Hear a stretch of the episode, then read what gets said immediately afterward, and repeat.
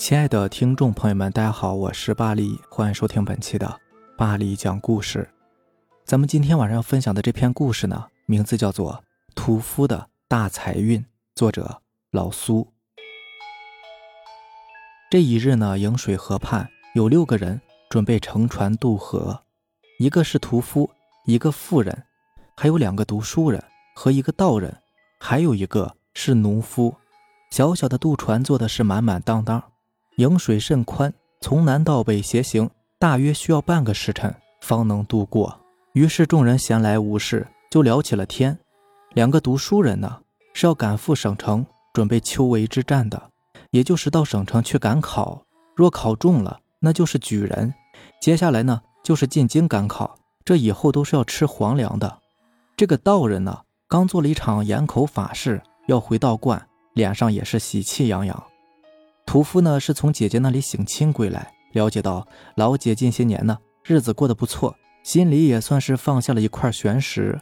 农夫呢刚从县城卖完菜回来，几十个大钱在口袋里叮当作响，简直要高兴的上天了。只有妇人一脸的愁云，手里面提着个米袋子，差不多有二十斤米的样子。大家呢也都很关心她，问她发生了什么事情。妇人叹口气说道。自己的丈夫啊，上山狩猎，一脚踩空了，滚了下来，幸好被一具骷髅挡住，不至于翻落悬崖。但是骷髅的牙齿深深地嵌入到小腿上，入肉颇深，陷得很深。丈夫费了一篮子劲，才把死人牙齿从肉里面拔了出来，小心翼翼地回家。原本以为次日伤会好一些，没有想到更加严重了，伤口黑紫，有拳头那么大。涂了一些草药，结果到了第三天，那可是要了亲命了，整个小腿黑的跟酱油似的。隔壁村呢有一个懂行的，告诉妇人，这是尸毒，死人呢生前有怨气，又死在荒郊野岭，无人问津的，日子一久呢，牙齿上带有毒素，若咬中了人的话，不出五日，活人必死无疑。唯一的办法就是买一袋子糯米，把腿埋在糯米堆里。拔出尸毒，千万别再耽搁了。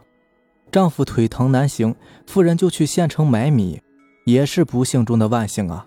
县城所有的米行竟然齐齐的断了糯米，只有一家粮行有二十斤糯米，妇人于是全部买下来了。众人听后也替妇人松了一口气，纷纷的安慰她。说着说着，船就到了颍水中间，忽然外面刮起了一阵狂风，附近的水域呢，霎时浑浊不堪。船身也是摇摇晃晃，大有倾翻之势。众人大骇，不知道发生了什么事，连船工也失声大叫：“哎呀，我摇船十八年了，从来没有见过这等景象啊！”他们喊归喊，可是这个船呢，照样是左右摇摆，在江水里打转不多时，就隐隐约约听到水里似乎有嚎叫之声。道人听后大喊：“水底要过礁了！”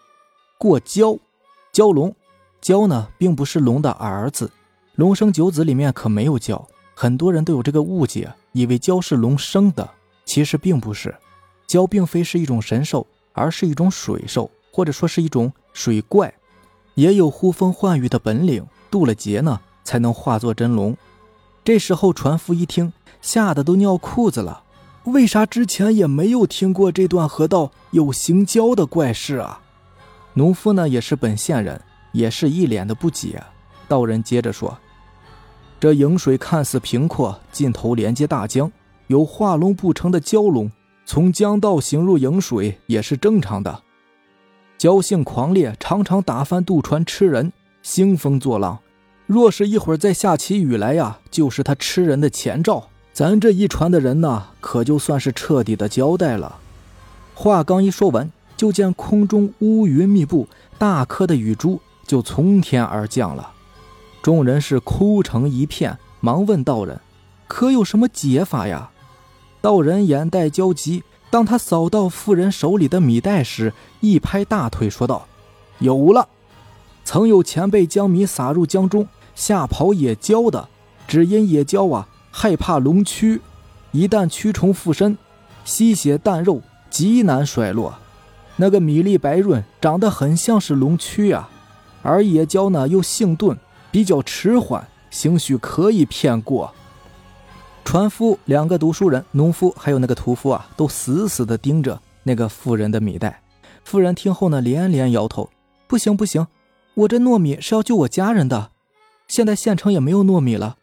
要是等到再进米来，估计我丈夫早就死了呀。”此时外面的雨可就淅淅沥沥地下了起来。其中一个读书人说：“我们这里有七个人呢，你丈夫只有一个人，考虑大局，也应该先救咱们船上的人呢。”妇人哭道：“我当家的若是死了，我还活个什么劲儿啊？”另一个读书人呢也跟风说：“这位夫人，请您高抬贵手，放过我们吧。”这么一说呢，就好像那个妇人是个极恶之徒一样。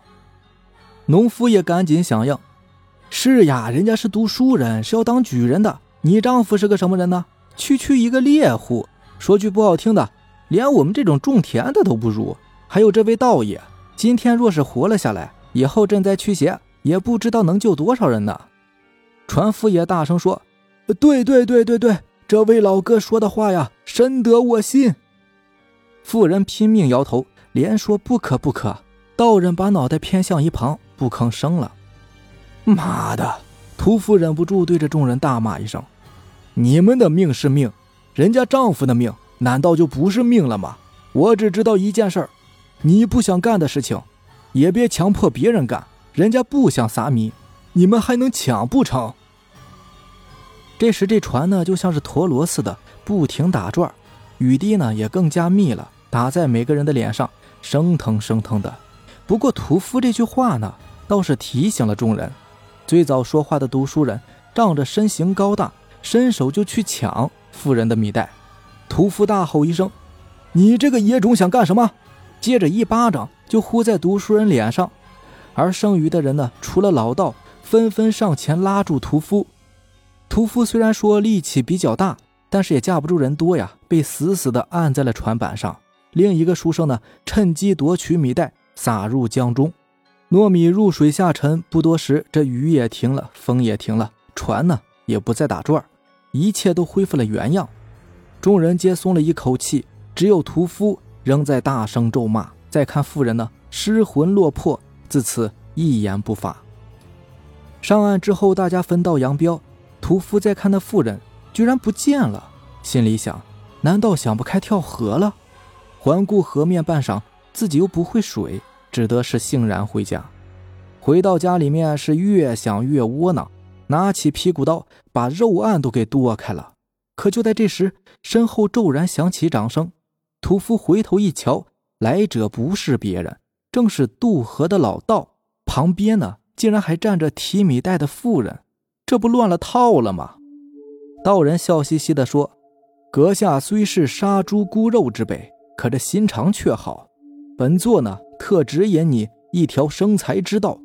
此地无桑，你买两亩地，种上桑树，五年之后做成木刀，每柄需卖五百钱，不可低了。”那妇人呢立在道人身旁。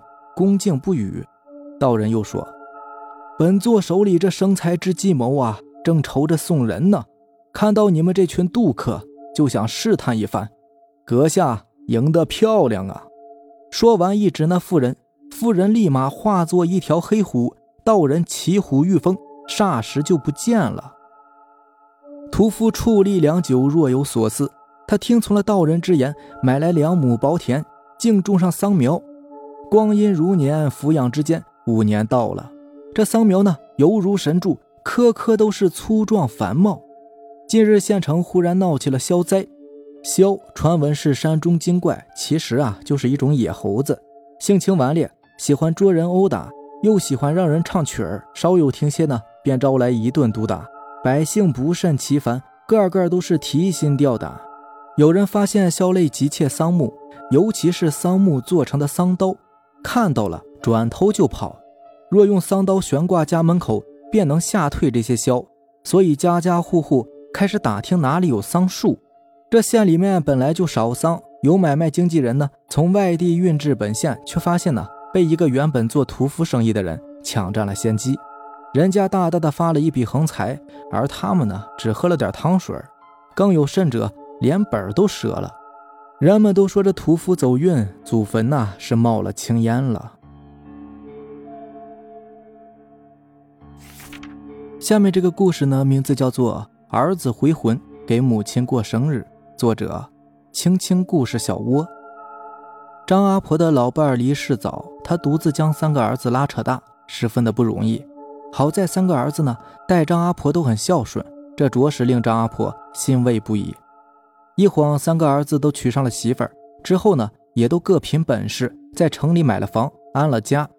儿子儿媳不放心张阿婆一个人住在农村，也曾几次叫她搬到城里和儿子们一起住，可张阿婆说什么也不去。她说自己的身体好着呢，在农村住了大半辈子了，也已经习惯了，哪儿都不想去。看张阿婆执意要留在老家，儿子儿媳们也不再劝说，以后每隔十天半个月的。儿子儿媳们呢，都会抽时间回来看望张阿婆，常有儿子儿媳的陪伴，张阿婆也总是笑容满面的。这一年冬日里的一天是张阿婆的生日，以往的生日啊，总是三个儿子回来陪她过。儿子们呢，娶了媳妇之后就更加热闹了，儿子儿媳一起围在她身边，为她唱生日歌，张阿婆高兴的合不拢嘴。可是这一年的生日，张阿婆是等来等去。却等到了大儿子和二儿子的电话，他们都说今年的生日呢不能回家陪母亲过了，因为这几天工作实在是太忙了，夫妻俩都走不开。等过几天一定会回去看望母亲。听儿子这么说，张阿婆虽然心里边有些失落，但嘴上呢却满不在乎地说：“没事儿，儿子，你们在外好好干，甭惦记妈。”妈生日能接到你们的祝福电话，就心满意足了。接完大儿子和二儿子的电话，张阿婆望着墙上的时钟，不禁在心里边犯嘀咕：老大、老二不回来了，不知道老三两口子还会回来吗？这么想着呢，张阿婆便垫着小脚上了街，站在村口翘首企盼。终于临近晌午，张阿婆终于等来了三儿子。三儿子说呢。三儿媳也是因为工作忙走不开，所以啊，他才自己回来给母亲过生日的。三儿子能回来，张阿婆打心眼里高兴。之后呢，他拉着三儿子的手，乐呵呵的就回了家。到家后做了一桌子的好菜，母子俩人是边吃边聊，好生的开心。吃完饭之后，三儿子依依不舍的拉着母亲的手，含泪说道：“妈。”儿子要去一个很远的地方工作了，怕是以后您再也见不到我了。儿子不在身边，你可要多多保重身体呀。听了儿子的这番话呢，张阿婆的眼泪一下子就淌了下来。随即啊，她扯着脸说道：“你这是说啥呢？不许这样说！就算是走得再远呢，也得回来看望妈呀。”话音刚落，三儿子重重的点了一下头，之后转身离去。张阿婆呢，则抹着眼泪，把儿子送到了大门外。冬日的暖阳下，三儿子走在村中的街道上。张阿婆忽然发现三儿子没有影子，一时间，张阿婆呆住了。之后，她发了疯般的呼喊着三儿子的名字，追赶着三儿子。可是三儿子就好像是没有听见一样，越走越远，直至消失不见。瑟瑟的寒风中，张阿婆瘫坐在地上，呆愣愣地望着三儿子消失的地方，泪如雨下，心如刀割。后来，张阿婆才得知，原来就在自己生日的前一天，三儿子就意外死在了工作的岗位上。大儿子和二儿子之所以没有来给他过生日，其实就是在城里为弟弟操办丧事，怕母亲受不了这个打击，所以兄弟俩呀决定瞒着母亲。可没有想到。竟会发生这样的怪事，最后兄弟俩不得不把真相告诉了母亲。